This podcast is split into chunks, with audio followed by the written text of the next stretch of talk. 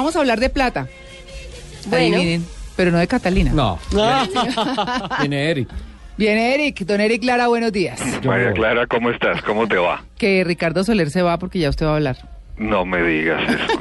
¿Con, con pelo en pecho? Sí, con pelo de Pero se abrió la camisa estilo Todo 60. bonito. Ahí no ahorra nada, ¿no? No, no. Don Eric, el modelaje es lo mío, usted sabe. Sí, sí, ya sé, ya sé. De automóviles. Sí, sí, sí. Las llantas son Todos tenemos nuestro atractivo, como dice. Claro, Eric, vamos a hablar de un tema que es muy importante, pero muy, Muy, importante. muy importante, así es. Importante para quienes están muy jóvenes, para que lo planeen y para los que seguimos jóvenes, pero estamos próximos a asumir el plan B. El plan B se tiene que trabajar lo más temprano posible. Uno tiene una actividad principal, como dicen, uno tiene una profesión y un oficio, ¿cierto?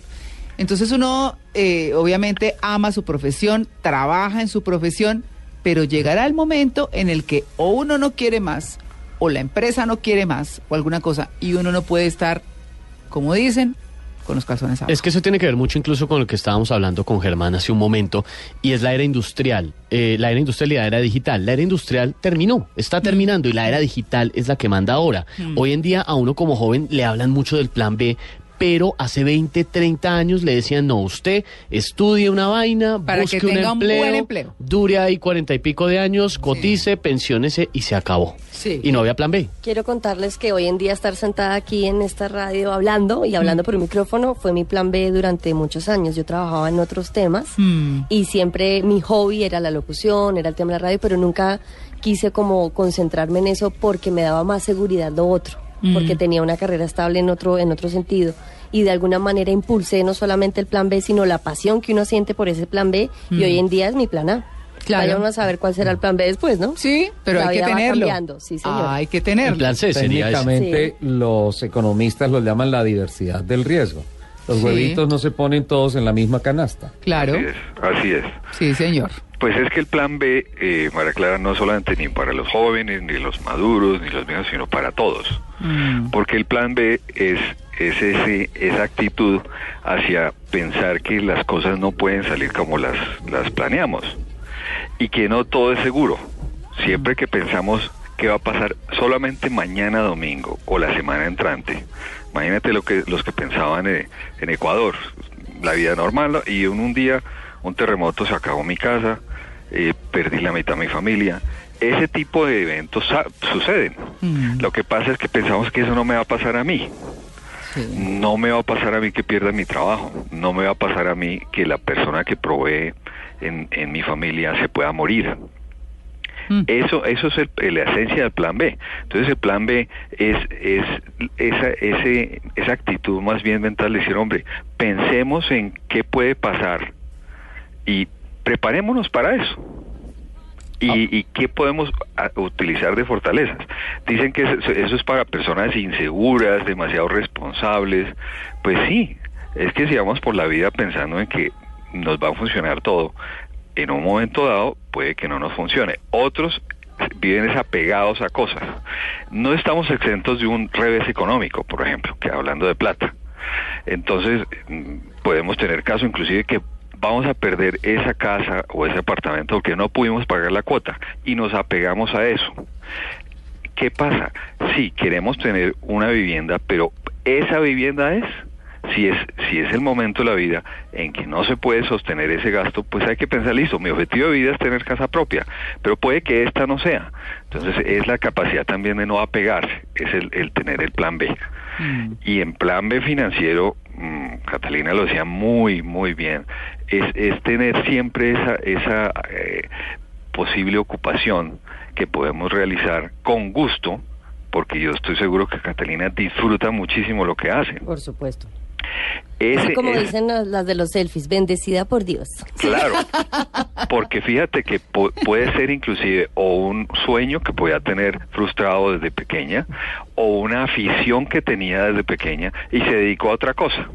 ¿Sí? Mm, Entonces, por eso dentro de los planes B es no descuidar esas aficiones, no descuidar esos gustos. Eh, que pue- pueden convertirse realmente en una fuente financiera y además muy importante porque es algo que nos genera pasión y mucho gusto, nos sentimos muy a gusto de lo que hacemos. Entonces no debemos descuidar esas aficiones, que en un momento dado, mira, conozco muchas personas que trabajaban en el sector petrolero, em- dueños de empresas que eran mm, de ese sector. Con y- mucha plática. y hasta ahí se quedó el tema. Y si nos quedamos en ese sector y nunca tratamos de cultivar otras labores, eh, pues el, el que deja eso de lado no Claro. tiene plan B. Entonces, escribir el plan B es muy importante, eso nos ayuda, María Clara, a centrarnos. Claro. Mucha gente no te mira, hay encuestas, inclusive en Estados Unidos, siempre si te preguntan, ¿es bueno tener un plan B? ¿Quién, quién te va a decir que no? No, sí, muy bueno, eso es ser previsivo. ¿Quién lo tiene listo? Mm. Casi muy poco, ¿no? Pero acá pasa un tema, Eric, y es que eh, la mayoría de personas podría decir, no, pero es que yo no sé hacer otra cosa, esto es lo único que yo sé hacer, o sea, Sí. su plan A, yo no tengo tiempo No para tengo planearlo. Eh, Eso, eso Sí, se y llama, lo eso se llama toda la vida. apegos. Eso se llama un apego. Por ejemplo, ese tema de que uno trabajaba en una misma empresa y, y Mm. con lo que está haciendo el mundo y es que eso de entrar a trabajar a Bavaria y quedarse ahí toda la vida, eso ya no funciona Mm. porque las empresas son ya muy dinámicas, el mercado es muy dinámico, entonces ya no tiene la seguridad. No, además cuando uno dura tanto en un trabajo, inclusive las mismas headhunters o cazatalentos, las empresas eh, ahora no ven bien que la gente dure tanto tiempo en un sí. cargo, exacto, sino más bien que varíe y varíe y varíe.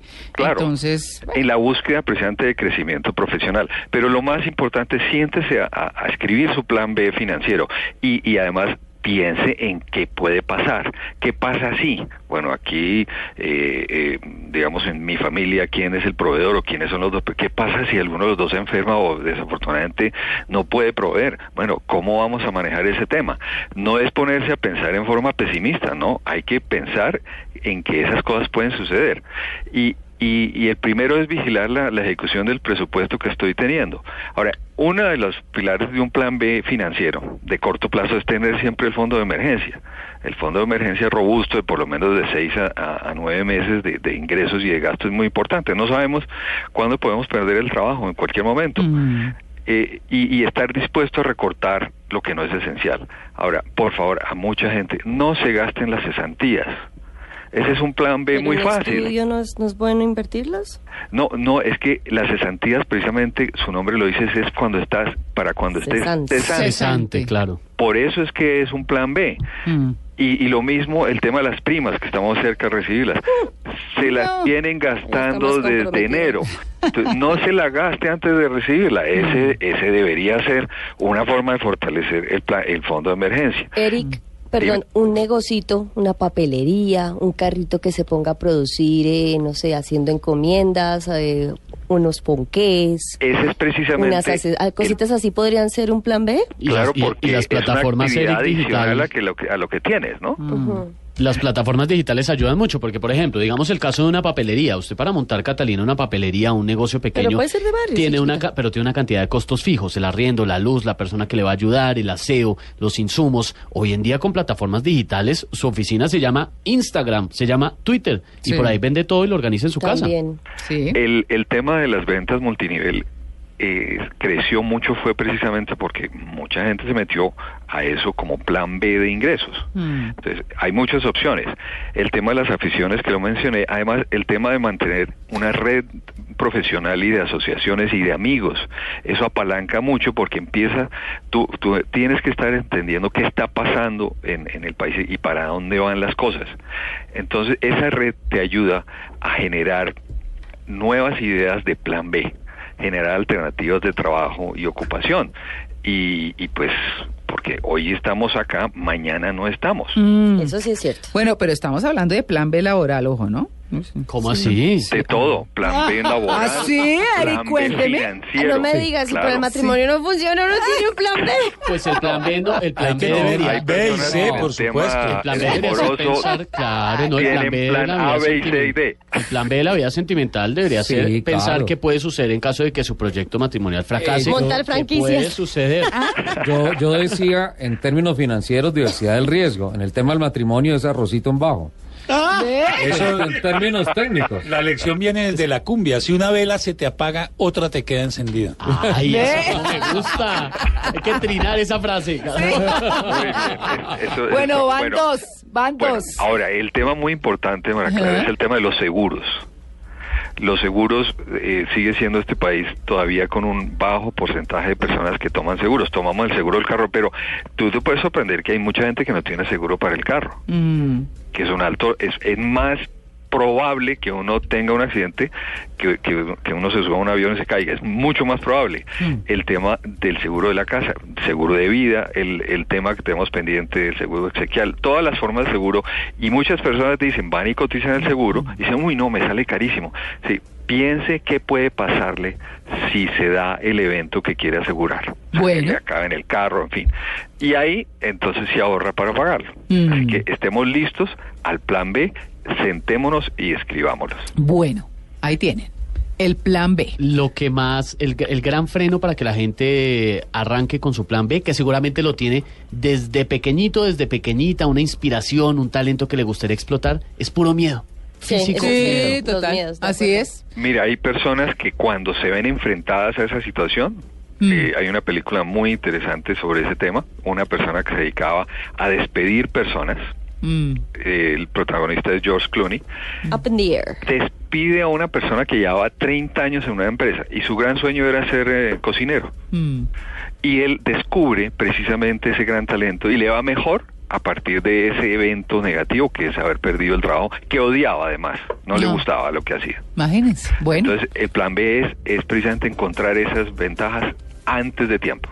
Bill Rasmussen, el creador de ESPN, creó ESPN un día después de haber perdido su empleo de toda la vida. no, pues Ah, por favor. usted. No, así es que qué. A veces les hacen eso un favor. No, claro, eso siempre es así. 8.36. Gracias, Eric. plan B. Bueno, un abrazo para todos. Chao.